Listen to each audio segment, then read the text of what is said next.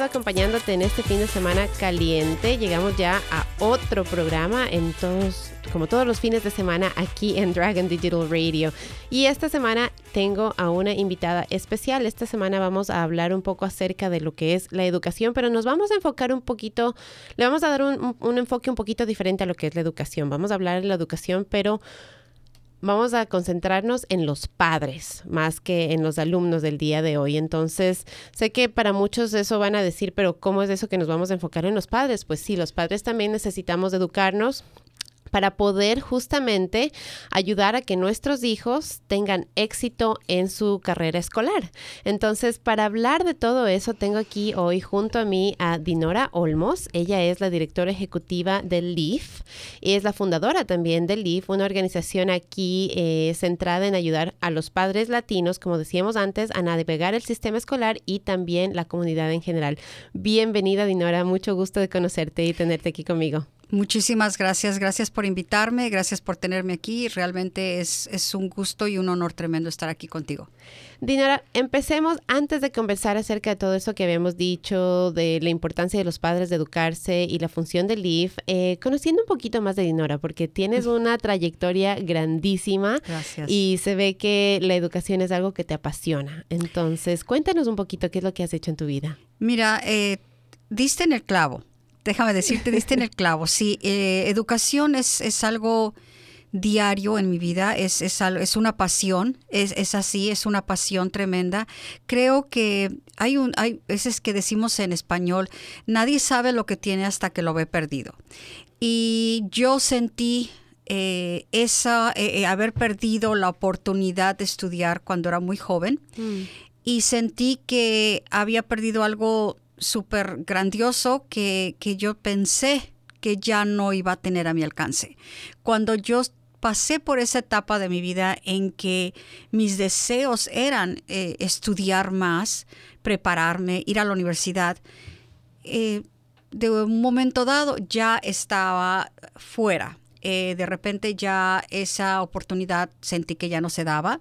Entonces fue cuando eh, decidí eh, empezar realmente a, adentrarme un poco más en, cómo iba a poder yo seguir educándome, cómo podía ir yo a la universidad, etcétera. Entonces creo que de ahí salió todo eso.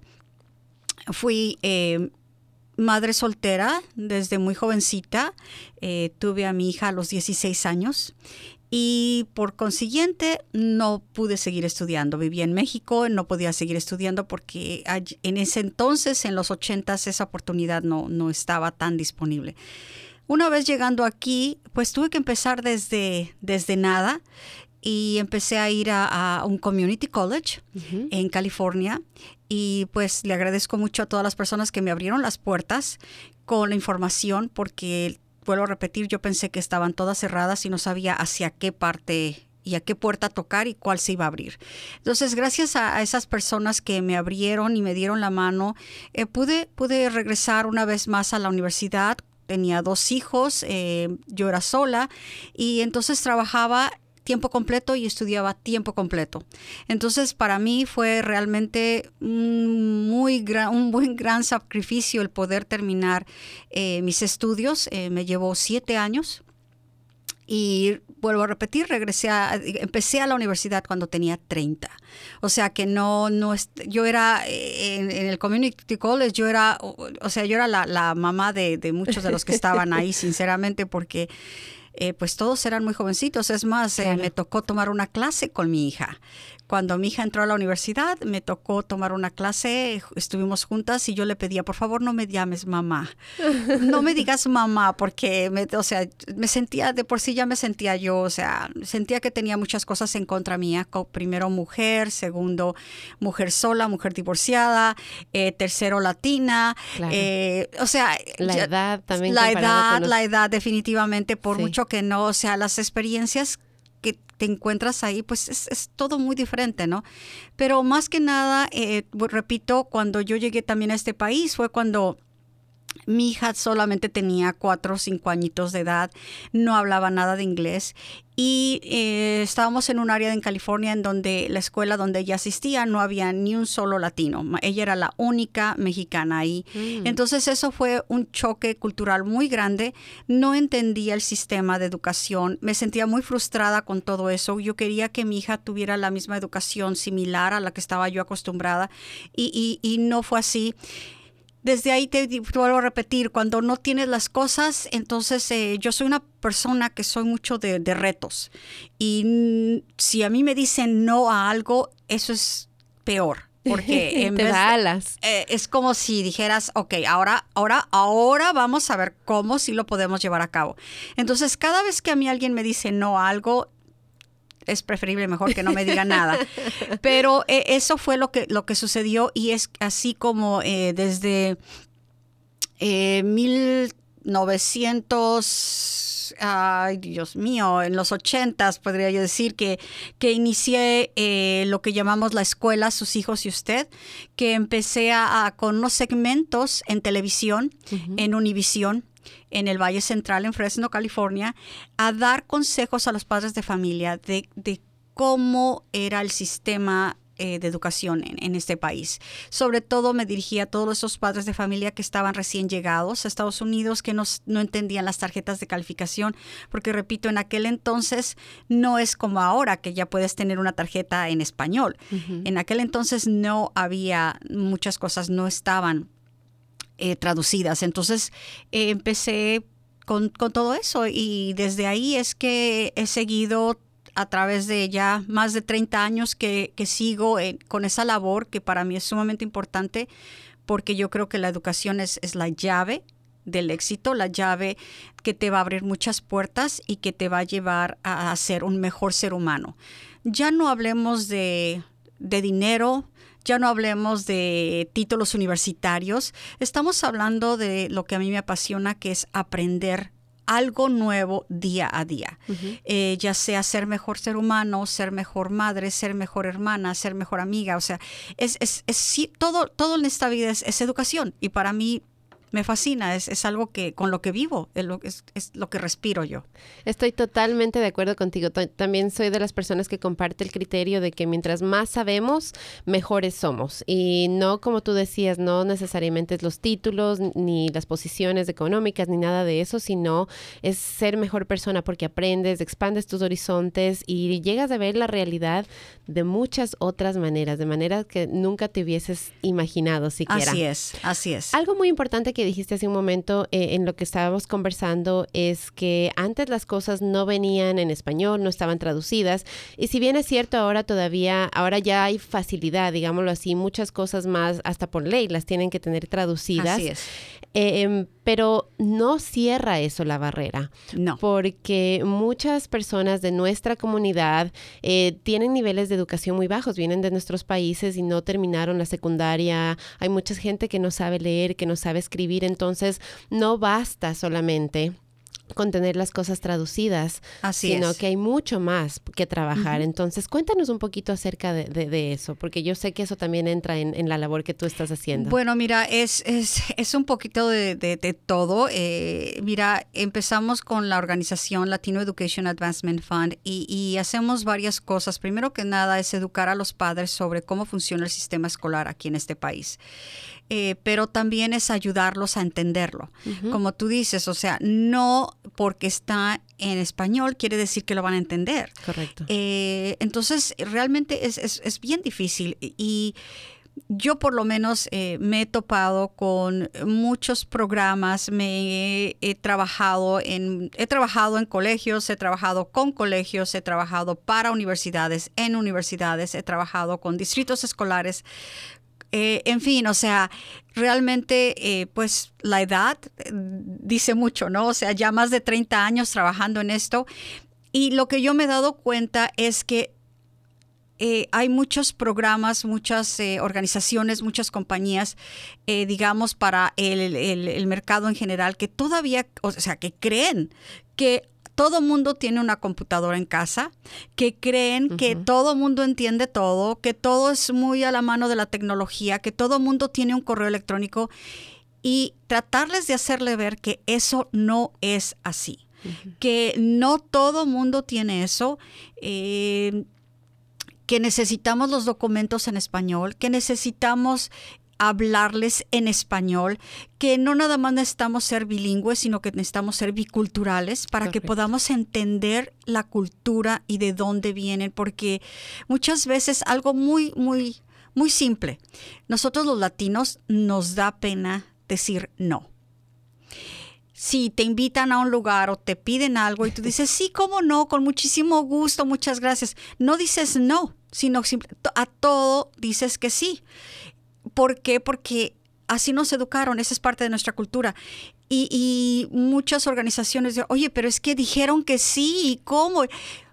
Bueno, es que no te van a decir que no. No te van a decir que no porque eso es parte de la cultura. No, nosotros no estamos acostumbrados a hacer eso, ¿no? Entonces hay, hay muchas cosas que, que, realmente tienes que entender la cultura para, para poder llegar y llevar ese mensaje a los padres para que ellos puedan entender. Porque no es, no es solamente darles un papel traducido. Eh, a, mí me, a mí lo personal me da también mucho coraje cuando se habla mucho de lo que en inglés llamamos Family Community Engagement. Ok. Y creen que por hacer en las escuelas un Multicultural Potluck o un, una, una, un, un evento en donde invitan a todos los padres de diferentes países y cada quien lleva un platillo. Y ya. Y ya estamos integrados. exacto. Y ya asimilamos, ya nos integramos y ya respetamos. Y no es así. Entonces, eh, eso a mí la verdad, eh, estoy cansada de esos Taco Tuesdays eh, de esos traemos un platillo de diferentes países, porque eso no es solamente. Eh, hay más, hay más, hay que, hay que realmente entenderlo. Tenemos todavía muchas escuelas en donde todavía los padres de familia no sienten que son bienvenidos. No es cuestión de que por ley tengan que traducir un papel. Y tampoco, y yo entiendo que en muchas ocasiones, pues ¿Cómo vas a, obligar a una persona a sonreírle a otra o a decirle eres bienvenido cuando a lo mejor realmente no sienten eso hacia la persona? Eso lo sientes, eso lo captas, eso eso no te lo tienen que decir, o sea, tú sabes, o sea, los padres pueden decir, oh sí, o sea, por ley me tienen que dar esto, sí, pero estás haciéndolo forzado, te están forzando. Entonces, es, una lucha, digamos, eh, río arriba, en donde eh, las escuelas o los directivos de las escuelas quizás en un momento dado se sigan quejando del poco involucramiento de los padres, pero es que también ellos deben de entender la cultura. Y tienen que proveerles a los padres con las herramientas en realidad. Y tienen que, como, como tú bien decías, entender, porque por ejemplo, mi experiencia, eh, yo he, sido bilingüe prácticamente toda mi vida. Fui a una buena escuela en, el Ecuador, de, desde donde soy yo. Y aprendí inglés desde que estaba en kindergarten. Entonces, si alguien viajaba al Ecuador, yo podía tener una conversación con ellos, no tenía problema. Pero el momento en que ya llegué a este país, o sea, ya me encontré con las dificultades. Los tres primeros meses yo no entendía lo que me decían, porque es diferente estar en tu país y, tener que traducir de vez en cuando, que ya pues sentarte realmente a tener una conversación y que todo el mundo te hable en inglés y que todo tu entorno sea en ese otro idioma. Y cuando ya llegaron mis hijos, el sistema eh, educacional funciona muy distinto en Ecuador y en muchas partes de Centro y Suramérica que como funcionan aquí en los Estados Unidos. Entonces, allá en el Ecuador, sí tú podías escoger una escuela pública, pero muy poca gente en realidad lo escoge porque la educación es muy, muy, muy, muy mala, de mala calidad. Entonces, usualmente tú escoges la escuela, tú dices a dónde quieres que vaya tu hijo, tú pagas la mensualidad Empezando por eso, ¿no? Aquí, dependiendo de dónde tú vives, es la escuela a la que va tu hijo. Es verdad, es gratis, pero te encuentras con eso, ¿no? Que no es que tú puedes coger y mandar a tu hijo a la escuela que tú decidas, sino que ya está determinado por la dirección que tú tengas dónde va a estudiar tu hijo. Entonces ese fue el primer shock que hubo para mí, ¿no? Que dependiendo de donde yo vivía tenía que que mandar a mi hija a, eso, a mis hijos a cierta escuela. Entonces ya desde ahí yo me sentía como que, ¿y ahora qué hago? Y después el proceso de que regresamos a, mi experiencia en el Ecuador. si mis hijos allá tenía, hubiesen tenido tres años, yo desde los tres años ya los pude haber matriculado en un kindergarten, en, en cualquier lugar, ¿no? En cambio acá, para que entraran a kindergarten tenía que esperar que cumpliera cinco años hasta cierta fecha, en, del año tal, del mes tal. Son cosas que uno no se imagina, son diferencias que uno no tiene ni idea, no tiene noción y el rato que te topas con eso, bueno, afortunadamente yo como digo, hablaba inglés, entonces lograba entender el mensaje que me estaban dando. Pero yo me pongo a pensar y digo, la gente que no habla inglés, que no domina el inglés, hay muchos padres que aún hoy eh, dependen de sus hijos para que les traduzcan. Y si los hijos recién van a entrar a kindergarten, ¿quién les ayuda? Así es. ¿Quién les ayuda? Es, realmente, eh, como, como tú lo dices, es, realmente, eh, es, es cuesta arriba. Sí. Es una, es una, es una batalla diaria, diaria, diaria. Y mira, todo depende también en qué estado. Porque, por ejemplo, yo, eh, yo viví muchísimos años en California. 22, 23 años que viví en California y cuando yo me mudé a, la costa este, específicamente a Baltimore, me di cuenta que muchos, eh, en muchas situaciones, en muchos eh, lugares, en muchas organizaciones o en, en, sí, en, muchas habilidades, estábamos 20 años atrasados de California. Wow. 20 años. Entonces, eh, para mí eso también fue un choque muy fuerte porque eh, cuando yo quería hacer algo, eh, pues me veían como si estuviera loca. Claro. O sea, de por sí eso, déjame decirte que eso ya me pasa en todos lados y siempre me ha pasado en mi vida porque siempre estoy, eh, creo que siempre fui un poquito más adelante de, de, de mi edad y de mi, de mi época. Pero sí, o sea, yo recuerdo en el en el 2006 fue cuando yo traté de llevar a cabo la primera conferencia aquí en Baltimore. Y cuando yo comenté que la conferencia iba a ser totalmente en español, pues me dijeron que no se podía hacer. Me dijeron, pero no, o sea, no, no, no se puede hacer. Y yo decía yo, a ver, pero espérate, pero, pero ¿por qué no? Claro. No, es que eh, en ese entonces estaban otras organizaciones dentro y, decían, es que, es que tenemos un traductor, si quieres, o sea, ponemos un traductor, pero, pero, pero, ¿cómo se va a hacer todo en español? O sea, entonces estás, estás, mm. estás discriminando, estás sacando. Y yo decía, yo espérate, pero ¿cómo? O sea, por, eh, empezando por los flyers, que yo quería que todo fuera totalmente en español. y me decían, no, pero es que si son fondos federales, entonces este, no puedes ponerlo todo en español, tiene que ser en los dos idiomas. Y, sigue, y sigue siendo así. O sea, déjame decirte que hace dos, tres años que, que propuse también una vez más la conferencia en una escuela, eh, me dijeron que que tenía que ser en, los, dos, en los, sí, en los, dos, idiomas, por la cuestión de, te vuelvo a repetir, fondos federales y todo. Entonces, por eso decidí que no. Eh, vuelvo a repetirte, soy, soy un poco necia, pero eh, cuando yo traté de decirles y explicarles de los motivos por los cuales para mí era sumamente importante que eh, en este caso fuera la, la fue, fuera la conferencia totalmente en español, porque le decía yo, es que cuando tú estás traduciendo pierdes. Totalmente. Pierdes. Y no me parece justo ni para el que habla solamente inglés, ni para el que habla solamente en español. No llega estar toda traduciendo, la no. Y, y, las traducciones, no, no, no, no. O sea, e, es que pierdes la, la, la, la, la, parte cultural. O sea, una broma. O sea, yo no me dedico nada más a dar lectura, sino que a mí me interesa tener una conversación con esos padres de familia, tener una conversación, conocerlos, que me conozcan. Y por consiguiente, yo no lo, ya, desde el momento que empiezo a, a, traducirlo, ya, ya no. Es que ya de por sí te da miedo, ya de por sí, o sea, te enfrentas a un sistema que no conoces, que no entiendes, te dicen que te van a dar una clase, que te la van a dar en español como que, bueno, te sientes un poquito más a gusto y dices, bueno, está en mi idioma, pero si te la presentan en inglés y te la van a traducir, ya desde ahí ya hay un, una desconexión, ya vas temeroso porque dices, ¿y si no hay un traductor? ¿O cómo va a funcionar eso? Y, para mucha gente, o sea, en realidad es incómodo. Así es. Mira, déjame decirte, yo en lo personal, así como tú, desde que llegué a este país soy bilingüe. Sin embargo, este, yo cuando eran cosas de mi hija, de las escuelas y eso, yo siempre preguntaba, perdón, ¿esto va a ser en español o en inglés? Mm. Y, y, yo hablaba inglés perfectamente bien y entendía. Sin embargo, decía, no, es que yo prefiero que sea en español, porque ese es mi idioma natal y yo me siento más cómoda en español. Claro.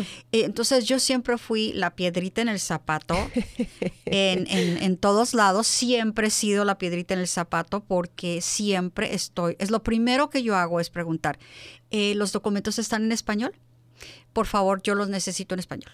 Y, y aunque yo puedo entenderlos en inglés, pero, pero yo los pido en español. Sí, Por favor, me puede dar esto en español. Y es muy importante, es muy importante eso de, poderle presentar a nuestra comunidad información en su idioma para que lo entiendan. Claro, para que claro, es, de suma importancia y eh, eso es lo que, lo que yo estoy haciendo. O sea, los talleres son totalmente en español y siempre cuando yo lo propongo a una escuela es lo primero que le digo, solamente que los, los talleres son en español, son para latinos. O sea, hay muchas organizaciones que se dedican también a hacerlo solamente para cierto grupo racial. Yo también. Mi interés está en mi gente, en mis familias latinas. E, e, eso es a lo que, a lo que, esa es mi meta. Y y me parece una meta fantástica.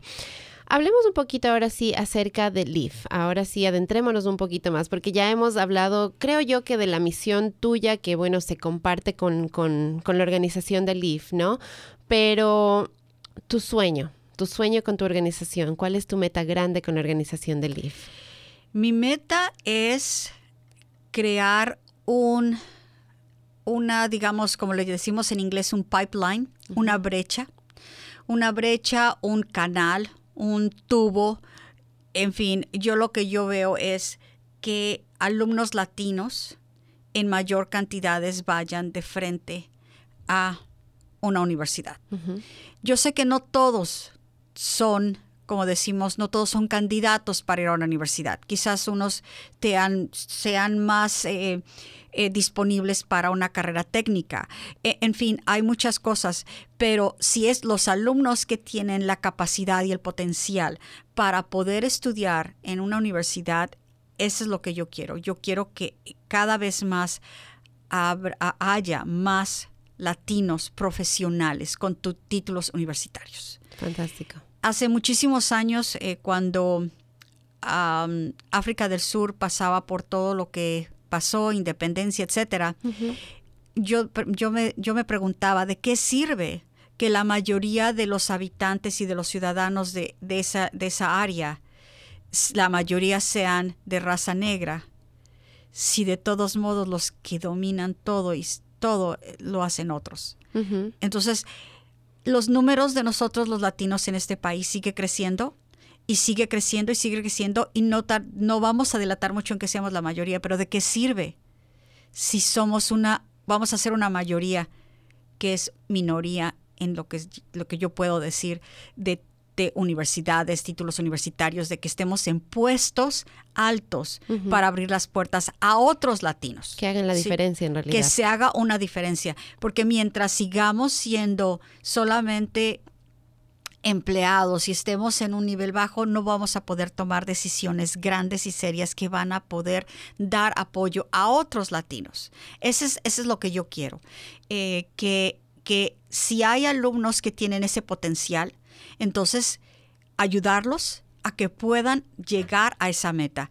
Si, si por alguna razón no pueden, porque quizás vuelvo a repetirte, sean más capaces en una escuela técnica, qué sé yo, no hay problema. Pero lo que yo sí pido es que, y lo que yo sueño es que cada vez más y más alumnos latinos se estén graduando de universidades. Eso es lo que, lo que, es lo que más quiero. Y no solamente eso, sino que comparto la idea de, tener un como un plan de vida, ¿no? Como algo que es un, concepto nuevo para muchos de nosotros, para muchos de los latinos. Tener ese, porque en nuestros países es como que el objetivo es graduarnos de la secundaria, pero más allá es para muy pocos, digámoslo así. O sea, la oportunidad de ir a una universidad o la oportunidad de tener una carrera técnica es sencillamente graduarnos y trabajar, como que esa ha sido siempre la idea que hemos traído, ¿cierto? Llega llegando a este país, eh, como que esa idea a veces se, se, hace más grande, digámoslo así, nos quedamos, pero nos estancamos en esa misma idea, en ese mismo plan, justamente porque, bueno, el poder adquisitivo de este país lo permite. Y tú sabes que si te gradúas eh, de tu secundaria, tú puedes ir y conseguir un trabajo en el que vas a empezar a ganar, en algunos casos, 10, 12, 15, 20 dólares la hora, dependiendo del trabajo. Y pues para una persona soltera eso le parece muchísimo, en realidad. Y dices, con esto me alcanza y con esto ya estuvo y no tengo que ir a seguir estudiando.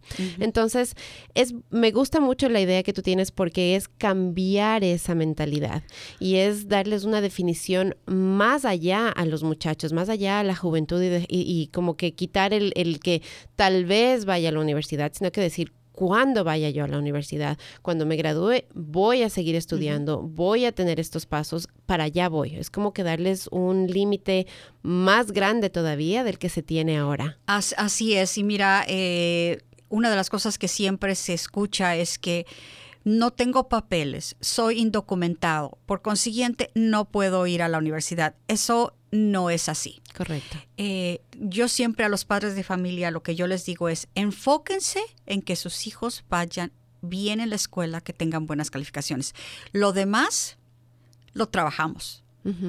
Las becas vienen, pero lo más importante es que estén bien con esas calificaciones, que estén bien en la escuela y que llevemos un plan. Es sumamente importante. Mira, constantemente recibo llamadas por teléfono de padres que me dicen, mi hija se va a graduar el mes que entra y quiero saber cómo puedo hacerle para obtener una beca para entrar a la universidad. Ouch. Sí, en ese momento te juro que, yo siento que, que, me jalan de los pelos por así. porque, porque yo lo que quiero es que los padres entiendan que es que prepararse para la universidad o para aplicar a una universidad no empieza en el doceavo grado. No. empieza, es un proceso de años y tenemos que, o sea, creen creen los padres de familia y lo más triste es que los padres de familia van a los consejeros del high school y les preguntan y los consejeros dicen, oh, todavía no, eso es en el 12. Cuando los padres van y le preguntan, es que yo quiero saber cómo va a hacerle para que mi hijo aplique la universidad. Claro que si te fijas, la pregunta es errónea. Claro. O sea, ¿cuándo aplico a la universidad? Lógico, la respuesta es en, el doceavo grado. Correcto. Sí. Pero no preguntamos cuándo se empieza el proceso para que esté, tenga yo todo lo necesario para aplicar a la universidad. Claro. Esa es, es una, una pregunta totalmente diferente. Entonces, claro, los consejeros dicen en el doceavo grado y los padres esperan hasta el doceavo grado. Pero también es porque los padres creen que se van a sentar enfrente de una computadora o en unos papeles, van a llenar la aplicación y la van a mandar. Mm. Y no es así. No. Y es, es un proceso largo, es un proceso tedioso y es un proceso con lo que tiene uno que estar ya con todos los documentos que se van a, meter, los tiene uno que tener ya preparados de tiempo atrás. ¿sí? Entonces, eso es lo que, los padres no saben y ni los alumnos tampoco, porque déjame decirte, o sea, esto no es aquí nada más, es en muchos lados en donde eh, el, el, digamos, el radio de de, alumnos para un consejero es de 300 y tantos alumnos. Wow. ¿Cómo es que una persona va a poder sentarse una hora con un alumno para decirle y llevarle todo lo que tiene que hacer. No abarca a todos los alumnos. No, no se puede, o sea, tenemos que darnos cuenta y tampoco podemos, podemos echarles la culpa todo a, las escuelas, a los directores, a los consejeros. Es por eso que yo aquí es cuando yo digo, es que los padres se tienen que involucrar. Los padres tienen que ver cómo le van a hacer para empezar a planear la educación de sus hijos. Y la planeación empieza desde muy temprana edad. Siento decirles que si yo pudiera, yo digo desde kinder. Vamos a, vamos a, plantearnos un plan de vida. Es un plan de vida. Es un plan de vida con metas específicas que tengan números y fechas algunos de los padres que han ido a mis talleres, eso es algo que, les cuesta trabajo cuando digo, ok, vamos a escribir metas, objetivos. Y me dicen, ah, yo quiero aprender inglés. Ok, ese es un, es ok. Eh, ¿Cuándo? ¿Hasta cuándo? Sí. ¿Cuándo? ¿Cuándo empiezas las clases? ¿Cuáles son los primeros pasos que tienes que hacer? Ah, no, pues primero tengo que investigar. Ok, para la próxima semana, vamos a ponerle fecha, 15 de enero 10 de la mañana, yo necesito ver que ya, que ya, que me digas cuáles son los lugares a donde vas a aplicar para aprender inglés. Y eso es algo que ellos... Esa acción, sí. Sí, o sea, inmediatamente, ah, ¿cómo, ¿cómo voy a hacer todo? Claro, o sea, porque aquí no nada más es decir, ah, mi meta es ir a la universidad. Ok, vamos a ver, ¿qué es lo que tienes que ir para ir a la universidad? Ok, en el onceavo grado ya tuviste que haber tomado el ACT o el, el, SAT. Y si de preferencia, los dos. Lo puedes tomar desde el séptimo grado si quieres. Hay que exponer a los chicos a que tomen esos exámenes a temprana edad. Y si es más de una vez, mejor. O sea, hay tantas cosas que se pueden hacer, no esperarnos hasta el último momento. Para prepararnos, sí, para llegar bien preparados y tener éxito en esa idea, en ese plan de vida que se quiere trazar. Hablaste de los talleres, ah, hemos mencionado ya un par de veces eh, los talleres que ofrece LEAF y al principio de la conversación dijimos que nos vamos a enfocar en los padres porque los talleres son para los padres, son con los padres en mente. Cuéntanos un poquito acerca de esos talleres que tú ofreces. Mira, hay varios tipos, ahora ah, hay varios tipos de talleres. Está el taller de la escuela, sus hijos y usted. Ese es un taller de nueve semanas seis a nueve semanas. Y es en donde los padres van a clase van a clase y aprenden cómo funciona el sistema escolar en Estados Unidos. Aprenden cómo crear metas, aprenden cómo crear un plan, aprenden cuáles son sus derechos, pero también cuáles son sus responsabilidades. Aprenden eh, cómo pedir un archivo individual del alumno. Eh, les doy, por ejemplo, ejemplos de cartas para que ellos mismos puedan hacer la carta, no importa, yo les he dicho, no importa que sea en español, pero así, esto es lo que tiene que decir, esta es la fecha en que la escuela te tiene que dar permiso de ver el archivo individual de tu hijo. Todos los, todos los alumnos en Estados Unidos tienen un archivo individual. En ese archivo, en ese, en ese file, en ese, en ese lugar, se encuentra absolutamente todo del alumno. Mm. Todo. Si el chico se metió en problemas, y lo expulsaron, ahí va a estar escrito. Si el niño tiene problemas eh, X, todo va a estar escrito. Es como un diario de un alumno. Muchas veces nos olvidamos que ese diario existe. Y en muchas ocasiones no pedimos ver ese diario. Yo creo que ni siquiera sabemos que existe. Y entonces, luego resulta que cuando el alumno pasa a high school, ese diario va a esa high school. Y desde ahí ya inmediatamente los ponen en el, salón A, en el salón B, en donde va. Ya, o sea, es de suma importancia. Todo eso los padres lo aprenden. Todo eso aprenden también cómo si un alumno, por ejemplo, si un alumno tiene eh, problemas especiales, por ejemplo, de el habla o de memorización, o diferentes tipos, diferentes discapacidades. Entonces ellos aprenden cómo pueden pedir para que la escuela les haga ese examen o ese estudio a ese niño, cuánto, cuánto por ley, cuántos días debe de pasar o no debe de pasar para que obtengan eso. En fin, todo, eh, si esos niños reciben ese, ese, digamos, ese puntaje para que esté en ese tipo de programa, es un servicio que por ley se le debe de dar a ese alumno hemos tenido muchos problemas porque alumnos que necesitan tener tiempo extra para los exámenes no se los dan. Mm. Por consiguiente, los niños, o sea, es como, es como decirte un niño que no puede caminar, tiene que ir a hacer un examen en el segundo piso. Claro. Pero sin silla de ruedas. ¿Cómo llega? ¿Cómo lo ¿Cómo llegan? ¿Cómo lo logran? Es lo mismo, es una discapacidad y por consiguiente son, es un servicio que por ley se le tiene, se tiene que dar. Desafortunadamente, el niño está en clase, la maestra ni siquiera sabe que ese niño está, es parte de ese, de ese servicio que se le tiene que dar. Mm. Y, y, Afecta totalmente sus notas, claro. Totalmente. Su, seguridad le quita al niño, claro. Todo, todo, todos. Y luego, como tú dices, las escuelas. La escuela va a ir a la escuela dependiendo de qué puntaje sacó en todos esos exámenes.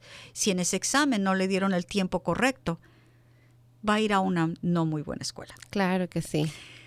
Y así, todo es, te vuelvo a repetir, es que todo es como un dominó. Si los pones las piezas del dominó todas paraditas y luego le pegas a una, empiezan a caer todas. Y así es. Por eso es que todo eso se tiene que empezar desde el kinder. Y para eso entonces está la escuela, sus hijos y usted. ese es el taller. Sí, ese es el taller de la escuela, sus hijos y usted. Te vuelvo a repetir, son seis a nueve semanas. Los padres van, dependiendo del día, son por lo menos tres horas cada taller. Se van aprendiendo diferentes cosas y al final tenemos una graduación. Oh, fantástico. Y eh, de ahí, eh, después, otra de las cosas que quiero llevar a cabo es el segundo taller. Después de esa es cuando ya los padres entendieron todo eso, entonces también cómo pueden ser ellos más eh, proactivos y poder empezarse a involucrar dentro de, lo, dentro de los que crean las pólizas. Mm. ¿Cómo puede un padre de familia ser parte, por ejemplo, de una mesa directiva de una escuela? cómo un padre puede ser miembro de un par, lo que le llamamos el PTO o el PTA. O sea, todo eso de por qué es importante, por qué es necesario, y, ahí es en donde pueden hacer cambios. Claro ahí es donde se pueden empezar a hacer cambios. Claro que sí. Pero para todo eso, pues tienes que prepararlos para que ellos mismos puedan abogar no solamente por sus hijos, sino por otros niños más. Claro que sí. Y es importante en realidad, yo me di cuenta, eh, yo no sabía lo que era el PTA, ¿cierto? Entonces los primeros años que mis hijos estuvieron en la escuela, yo veía que se hacían eventos, que se hacían cosas, llegaban todos los flyers a la casa en inglés siempre, y yo siempre decía, pero ¿por qué no hay más en español? ¿O por qué si esto es hecho por los padres, ¿por qué no me entero?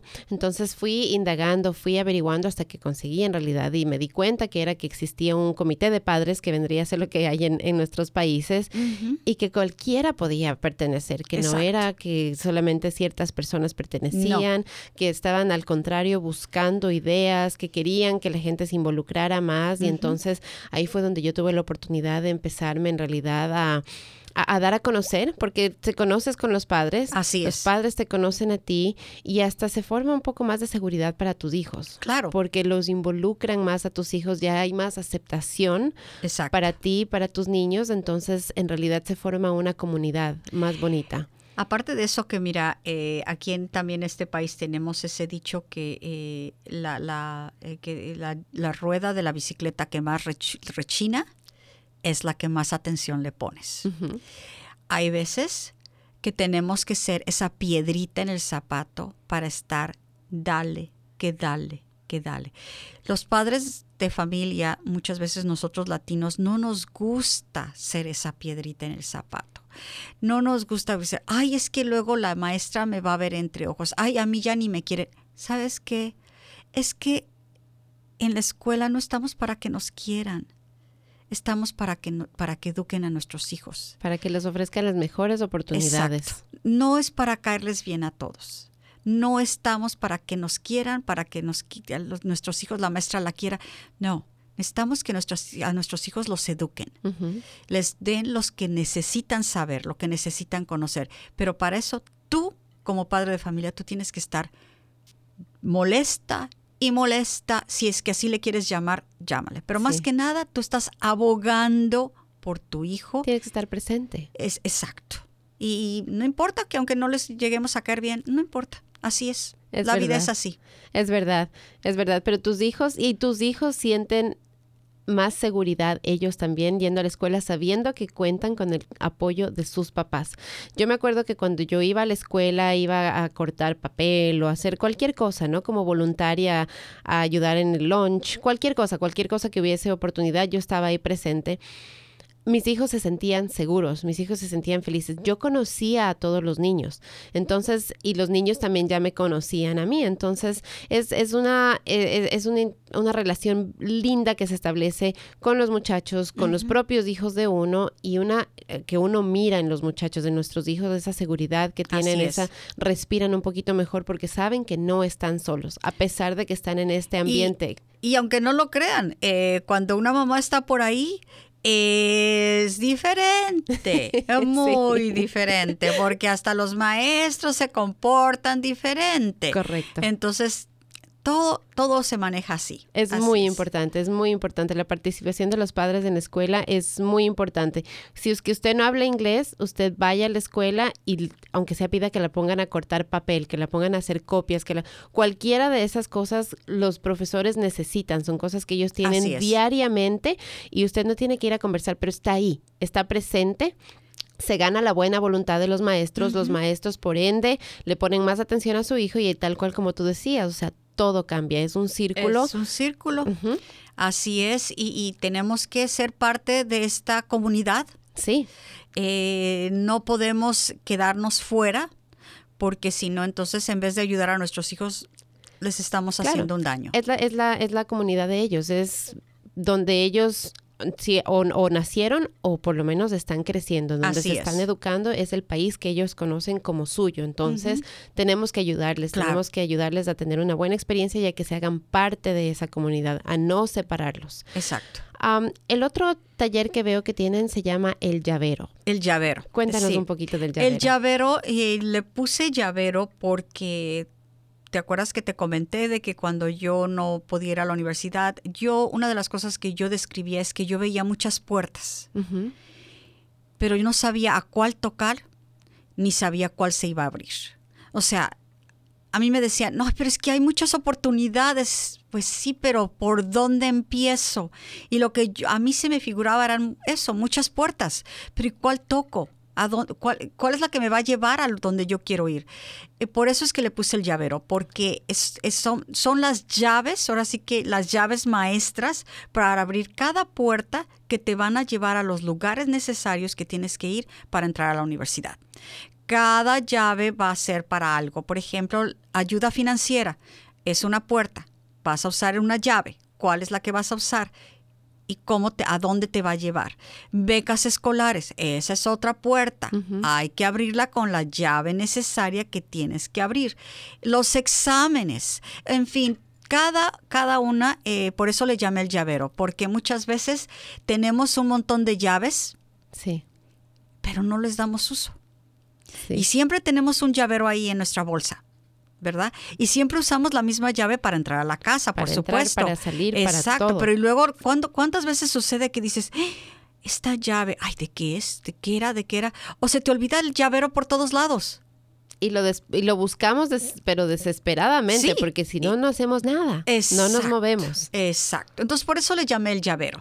Ese específicamente es un taller para padres de familia que tienen hijos que están en, en el séptimo grado. Porque ya ahí es cuando más seriamente es de suma importancia que ya nos sentemos y hagamos un plan escrito en donde los alumnos van a empezar a tomar exámenes eh, avanzados, eh, van a tomar cursos extracurriculares, tienen que trabajar en sus horas de comunidad, en fin, eh, hay mucho que se tiene que hacer y no quiero que lo dejen para el onceavo grado, sino que empezamos en el séptimo. Entonces, ese es un taller que normalmente es solamente de tres horas en donde a mí me gusta que vayan el alumno y el padre de familia, porque aquí no va a haber de que, no, es que en la escuela me dijeron que no. No, ahí el padre de familia se entera y entiende y aprende perfectamente bien cuáles son los cursos que va a tomar el hijo empezando en el séptimo grado. Eh, por ejemplo, álgebra. Yo insisto en que los alumnos deben de empezar a tomar álgebra desde el séptimo grado. Y si no se lo están dando, entonces preguntar por qué Mm, y qué es lo que tengo que hacer para que empiece mi hijo a tomar álgebra. Y si por alguna razón hay manera de que lo tome fuera de la escuela, no importa que lo empiece a tomar fuera de la escuela, pero para que entonces ya después en la escuela se lo tengan que dar. ¿Me entiendes? Sí. Entonces, para que así, entonces cuando lleguen al doceavo grado es porque ya están en cálculo. Sí, porque empezaron con álgebra desde el séptimo. Claro. No nos vamos a esperar hasta que lo tomen en el noveno. Sí, que es por lo regular es lo que muchas escuelas hacen. No. Empezamos desde el séptimo. Desde el séptimo, entonces. Y ay, mira, es, es- es todo un plan. es todo un plan, por esto que te voy a decir. Por ejemplo, muchos, todos sabemos que uno de los requisitos para el high school es dos años de otro idioma. Ujú, Ok. Yo les digo a los padres de familia, metan a sus hijos a español. Y que me dicen, no, pero es que ya él habla muy bien el español y ya lo lee todo. Mejor que aprenda francés. Metan a sus hijos a estudiar español. ¿Por qué? Por esto. Uno, puede ser que el niño hable bien español, pero puede ser que no lo escriba correctamente, no lo lea perfectamente. Ok, si ya lo hace todo eso, entonces de todos modos que entre a estudiar español. ¿Por qué? Porque entonces va a sacar puras as. Sí. Y si va a sacar puras as, entonces eso le va a aumentar su Grade Point Average, que es el. GPA. Sí, sí, sí, promedio se le va para No arriba. nada más eso, sino que el maestro, él puede pedir al maestro que lo rete en, en el examen y entonces lo único que hace es tomar el examen final, por decirlo así, ¿ok? Entonces tiene esa hora libre. Termina, por ejemplo, por decirlo así, si toma esos dos años de español en el 7 y en el 8, cuando entra a la high school y ya cubrió esos requisitos, va a tener una hora libre Ujú. porque ya no, ya no necesita esa Claro. hora, ¿ok? Bueno, y entonces, ¿por qué no tomar un, un dual college? Es una muy buena sugerencia, sí. O sea, Empezar sus a ganar niños, tiempo. exacto, sus niños desde el noveno grado pueden tomar clases en el colegio. Que empiecen a tomar álgebra, que empiecen a tomar cálculo, que para cuando ellos se gradúen de high school es porque ellos ya acabaron con un año de, de college. De college, sí. Sí, sí, Sí, sí. O sea, todo tiene que ser planeado. Si yo tengo padres de familia en Puerto Rico que me han dicho, me han hablado y me dicen, Dinora, ¿tú sabes cuánto dinero nos ahorramos? Claro que sí. No, bueno, nos ahorramos 13 mil dólares porque mi hijo ahorita en la universidad ya no está tomando tal y tal curso porque él lo empezó a tomar en tal año y ahora ya no lo tiene que tomar, sino que ya un año completo de college ya lo sacó limpio. Claro que sí. Tiene mucho sentido. Pero no lo hacemos. no lo hacemos. No lo hacemos, Porque no lo sabemos. Claro, o sea, no sabemos dominar el sistema de esa manera. Estamos acostumbrados a seguir las instrucciones que se nos dan en la escuela, porque bueno, si está diseñado el plan y pues si así está diseñado, así es como es, ¿no? Ah, así es. Y nos quedamos ahí, nos quedamos ahí, no buscamos... Pero, pero yo les digo a los padres de familia, si tú me permites ayudarte, pero necesitas seguir todo lo que te digo. Porque si yo te digo, por ejemplo, vamos a hacer tal examen en tal grado y luego viene el hijo y dice, pero es que mi consejera dice que no, que todavía no lo tengo que tomar. Claro.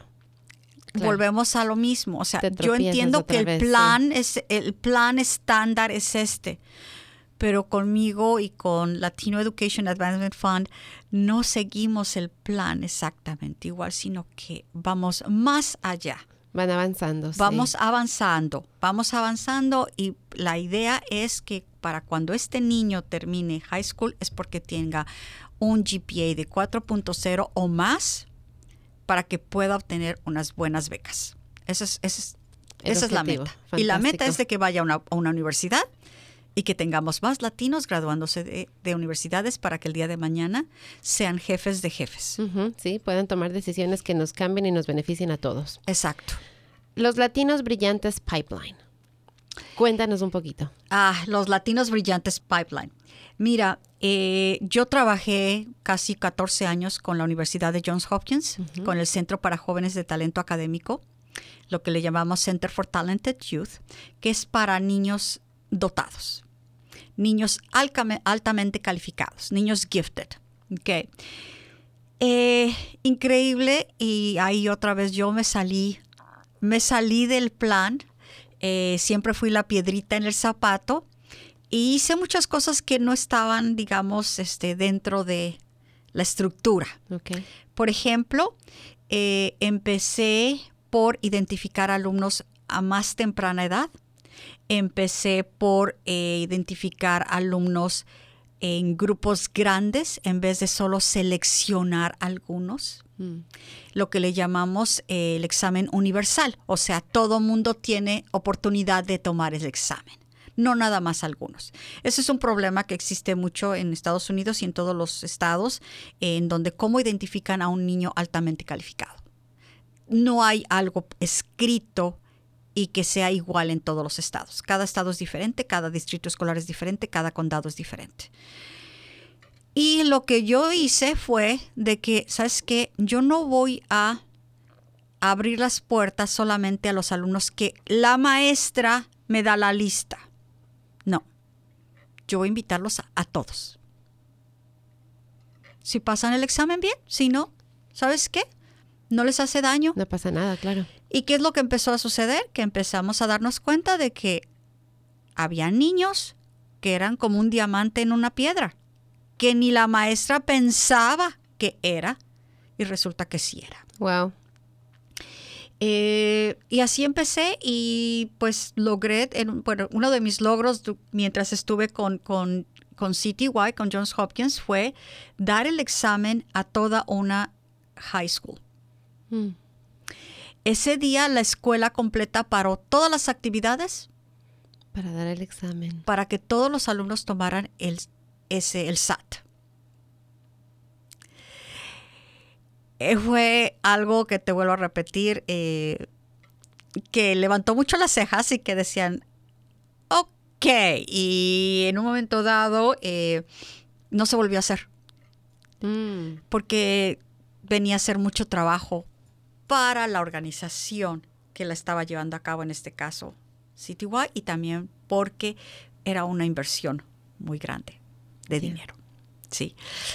Pero eh, ahí fue cuando se iniciaron todos esos, este tipo de exámenes, el examen universal, que yo dije, "Mm, mm, no, vamos a darlo a todos.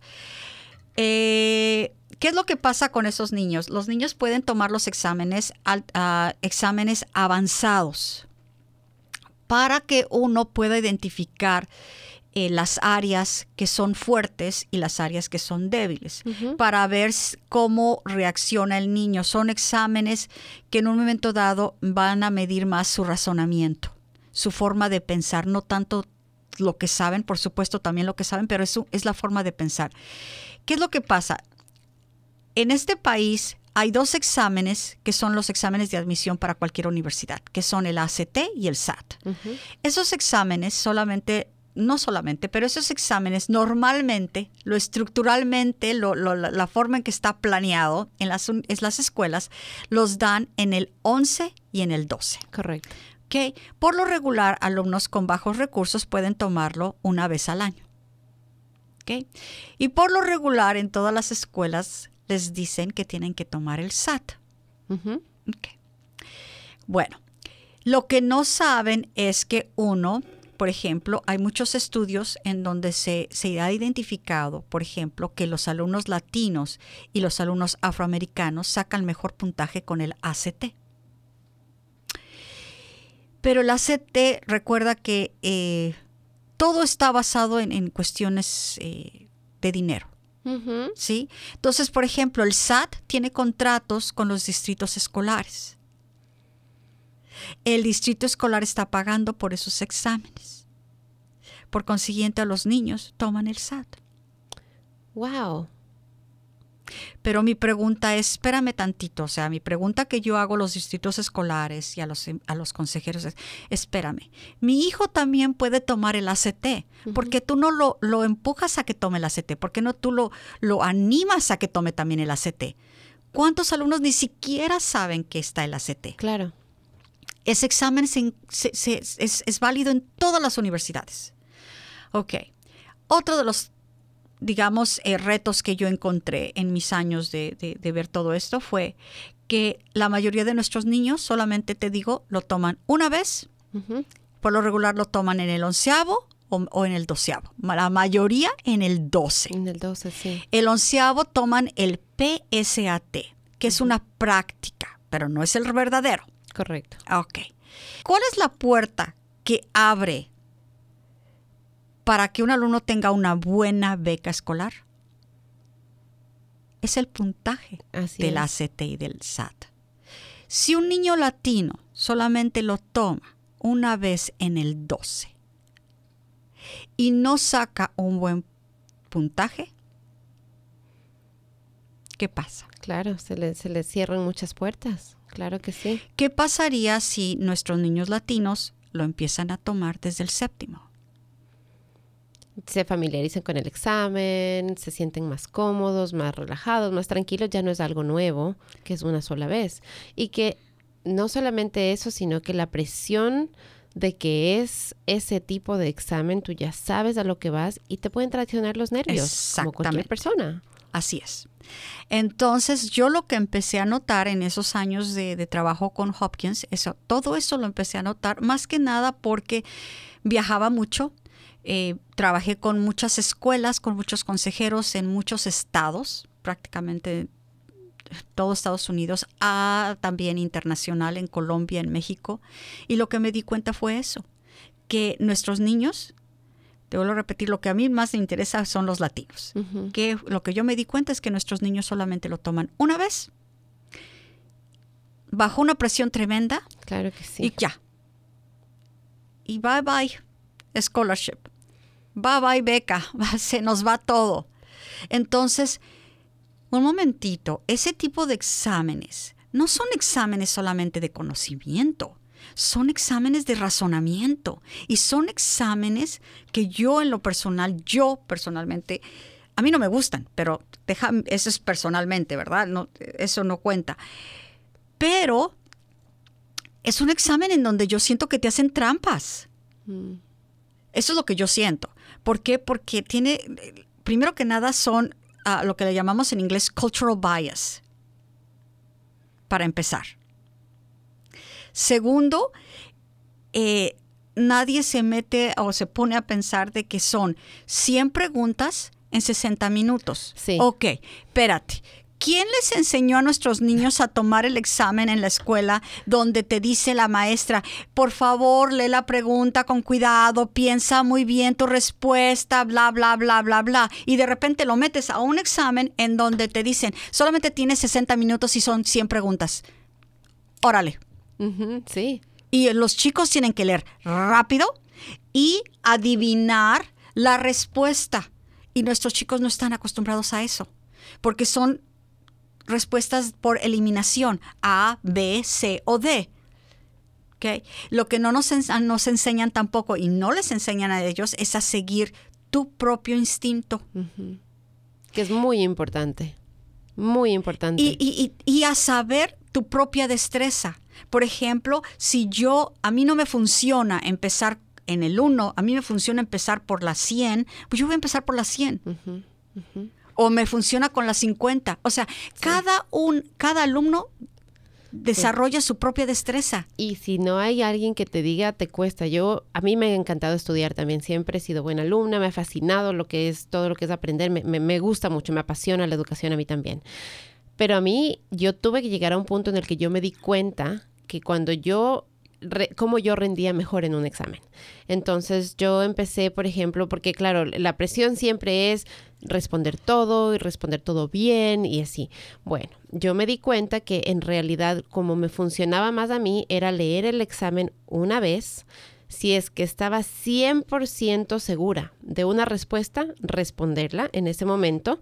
Si no tenía 100% seguridad, pasarla, dejarla ahí y seguir leyendo y seguir leyendo y ya, entonces una vez que di la primera pasada, regresaba y ahora sí las que tuve más dificultad. Así es. Si en realidad no sabía la respuesta, porque había veces que en realidad decía, entonces empezaba a decir, bueno, pues hagamos criterio, ¿no? O sea, criterio ah, de es que así es, esos exámenes son así. Y entonces empezaba a leer y decía, bueno, no tiene lógica que esto sea esto tampoco tiene lógica, entonces empezaba proceso de eliminación a eliminar. Así es. Exactamente. Y pues me dio muy buen resultado, pero yo no aprendí eso en primer grado, en segundo grado, o sea, eso fue algo que poco a poco tuve que ir descubriendo en mi proceso de educación, en mi proceso de escuela. Eh, pero si yo me quedaba con las ideas que me habían dicho que tenía que responder absolutamente todo y bien, yo me acuerdo en un principio, y así fue como me di cuenta, porque en un principio en, en la secundaria un examen nos dieron, un examen de matemáticas, me acuerdo tan claramente, la tercera pregunta.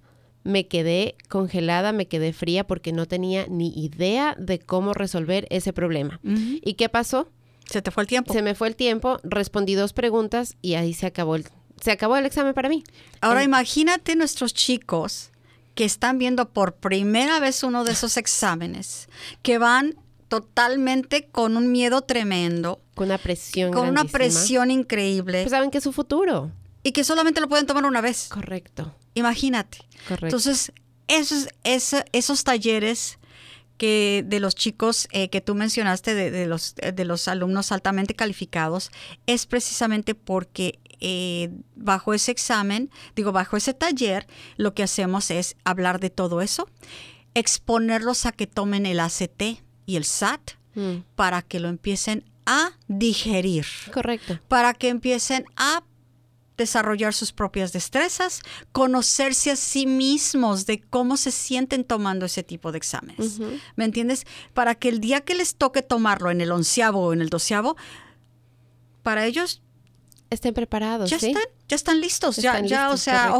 ok, No van a hacer nuevo. lo mejor posible, van a sacar la- la- el puntaje que, que tengan que sacar, pero no porque, no porque no estén preparados. Y lo que yo noté es que, por ejemplo, ¿qué es lo que pasa? O sea, ¿cuántos padres de familia eh, aquí en Estados Unidos, eh, padres con dinero, pagan para que sus hijos vayan y los entrenen para tomar el SAT o el ACT en diferentes instituciones en donde cobran muchísimo dinero. Nuestros niños no pueden pagarlo. Claro no, eso sí. no, es- no, no se puede. Entonces, ¿cómo? No, no es justo. No, o sea, ¿cómo? ¿Me entiendes? es y cuando hablamos sí. de igualdad y equidad, acceso, ahí es donde ya no funciona para mí. Claro, tenemos que empezar por la educación. Hay, hay derechos básicos. Yo creo que la educación es un derecho. Es, un, derecho, de todos. es tu Sí, derecho. no es un privilegio. No, No, debería ser un no, privilegio. es, un derecho. Es un derecho y, y es, es ahí, te vuelvo a repetir, es en donde sigo siendo la piedrita en el zapato. sigo siendo la piedrita en el zapato. Luchando para que todos tengamos acceso. Así es. Me parece fantástico. Se nos va acabando el tiempo ya en este programa, pero nos faltan muchas cosas todavía que hablar. Pero bien rapidito, ¿ah, ¿existe algún costo por estos talleres o cómo, cómo, cómo funcionan ustedes? ¿Cómo son los fondos? ¿Cómo, ¿De dónde vienen? Mira, eh, tristemente no hemos logrado ningún fondo federal, no hemos logrado ningún grant. Eh, ahorita estamos esperando por algo que ojalá y se, se dé y si se da, pues gracias a Dios. Eh, mientras tanto, ya son tres años en que yo lo he hecho totalmente gratis. Eh, Wow. O sea que ah, más bien ha sido de mi bolsillo todo y mi tiempo, mi trabajo, todo, todo, todo, todo. Entonces, por consiguiente, hemos llegado al punto de que vamos a tener que empezar ya a, a tener una donación. Vamos a empezar por donaciones, vamos a empezar por saber quiénes necesitan ayuda financiera, quién lo puede pagar, quién no. Pero sí vamos a empezar porque ya no puedo, ya, ya no puedo sostener más eh, Claro. después de tres años. Tres años han sido ya, este, pues, lo máximo que he podido. Y, y bueno, lo tenemos que ya hacer así. Pero van a ser precios muy módicos, van a ser precios muy, muy accesibles para nuestras familias, porque eh, la idea era que, mi idea desde un principio con la organización fue que los que, los que deberían de pagar son los distritos escolares.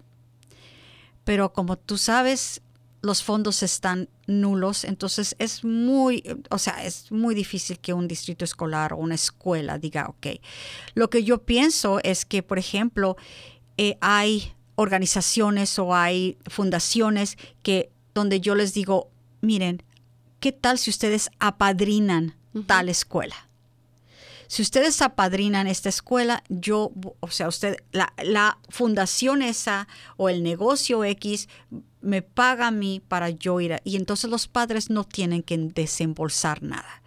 Eso quiere decir que estoy haciendo un llamado a todos los pequeños negocios o grandes negocios que realmente quieran lograr hacer un cambio dentro de las escuelas, dentro de su comunidad, sobre todo para mejor de los latinos, es que por favor me llamen, me busquen, me digan cómo podemos ayudar. Porque realmente eso es lo que, lo que necesitamos hacer. O sea, aquí necesitamos que la comunidad entera se involucre. Y en ese sentido estamos hablando de pequeños negocios, de negocios que, pues, que qué padre, ya la hicieron en este país, ¿no? Claro. Pero necesitamos seguir tratando de, de darle. Yo con mi tiempo, con mi esfuerzo, con mis conocimientos, yo doy todo lo que más puedo. Pero pues desafortunadamente no hemos logrado tener todavía un, un, fondo federal o un grant. Así que si alguien sabe de algún grant, por favor, díganos. Eh, aplicamos lo más pronto posible. O sea, tenemos todo para hacerlo.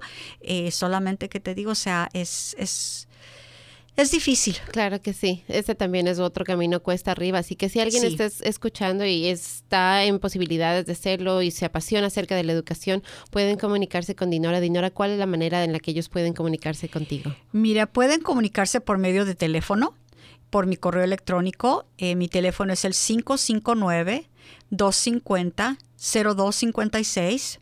Mi correo es contact, como contacto, pero sin la O, contact, arroba L E A F E D U punto org.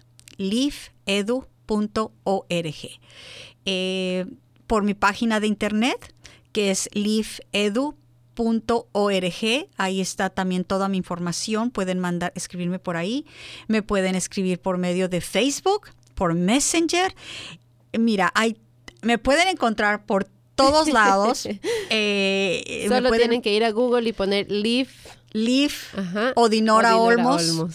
y me, va- y me van a encontrar. Les puedo asegurar que sí me van a no se encontrar. está escondiendo, Dinora. No me escondo, pero sí les pido que eso, o sea, si ustedes conocen, por ejemplo, si hay una escuela que tú dices, esta escuela se beneficiaría muchísimo, eh, apadrinarla apadrinarla para que los, porque los padres, te digo, la escuela no puede pagarlo. Claro. Los padres, a, a mí no me gusta, yo me, re- re- no sabes, o sea, no sabes cuánto me ha costado el empezar a pedir donaciones Mm, me cuesta mucho porque pienso que los padres no tendrían que estar pagando, pagando por esto. Creo que si estamos, si, si los beneficiados van a ser precisamente que tengamos más niños mejor educa en, mejor con mejor educación, pues los más interesados serían las escuelas y los distritos escolares y los gobiernos, que desafortunadamente eh, los gobiernos de la ciudad y del condado no dan los suficientes fondos a las escuelas, porque esa es la verdad. Sí, No, la culpa no es de las escuelas, es de los que tenemos como counselors, como majors, co- dan muy poco dinero y sobre todo ciertos condados son los que más poco dinero dan. Y es una tristeza. Por decirte así, la ciudad de Baltimore solo da un 13% comparado con otros condados que hasta dan sesenta y tantos por ciento del presupuesto. No se vale. wow, No se vale. wow. Imagínate, o sea, no. No, no, no podemos, no podemos. Wow. Ya. Sí, si queremos seguir avanzando tenemos que ponerle más cuidado a la educación. Y pues justamente para llegar a, a esos cargos que pueden a- hacer esa diferencia necesitamos programas como el que tú estás ofreciendo. Exacto. Algunas palabras ya para cerrar ahora nuestra conversación, algún mensaje que le quieras Sí, dar a los, los que nos están invito a todos a la tercera cumbre educativa para padres que se va a llevar a cabo el 7 de septiembre de 8.30 a 3 de la tarde en la escuela Archbishop Borders, que está atrás de la iglesia Sagrado Corazón de Jesús. Esta, esta cumbre es súper importante, es para padres, pero también es para alumnos. Los niños pueden ir, son bienvenidos y ojalá y nos acompañen. Búsquenme en Facebook, ahí pueden hacer su reservación de su boleto. Dinora, muchísimas gracias por venir aquí a Caliente a conversar conmigo. Gracias. A educarnos en realidad, porque para mí ha sido un tema fascinante y el aprender y el entender no solamente lo que tú estás haciendo para ayudar a los padres, sino también cómo funciona un poco más en realidad el sistema educativo en este país. Entonces, es un tema complejo, podríamos seguir hablando por horas. Así es. y eh, tocaste algunas cosas por ahí que en realidad si nos vamos por otros caminos hay varios temas. Hay, es, es como un pulpo, ¿no? Es un pulpo, así es, así que ya te imaginarás cuál es mi pasión, o sea, si me empiezas con el tema, puedo pasarme horas hablando. Entonces, vamos a invitarte nuevamente después a otro Muchas programa gracias. para seguir conversando. Te deseo lo mejor y pues si alguien está escuchando, sabemos que la educación es la clave en realidad para un futuro mejor y nuestras generaciones, las generaciones pequeñas, los niños, los que vienen atrás de nosotros son los que tienen, como tú decías, la llave para abrir todas esas puertas y mejorar la Así situación es. nuestra y la de ellos y la de las futuras generaciones que ya se vienen.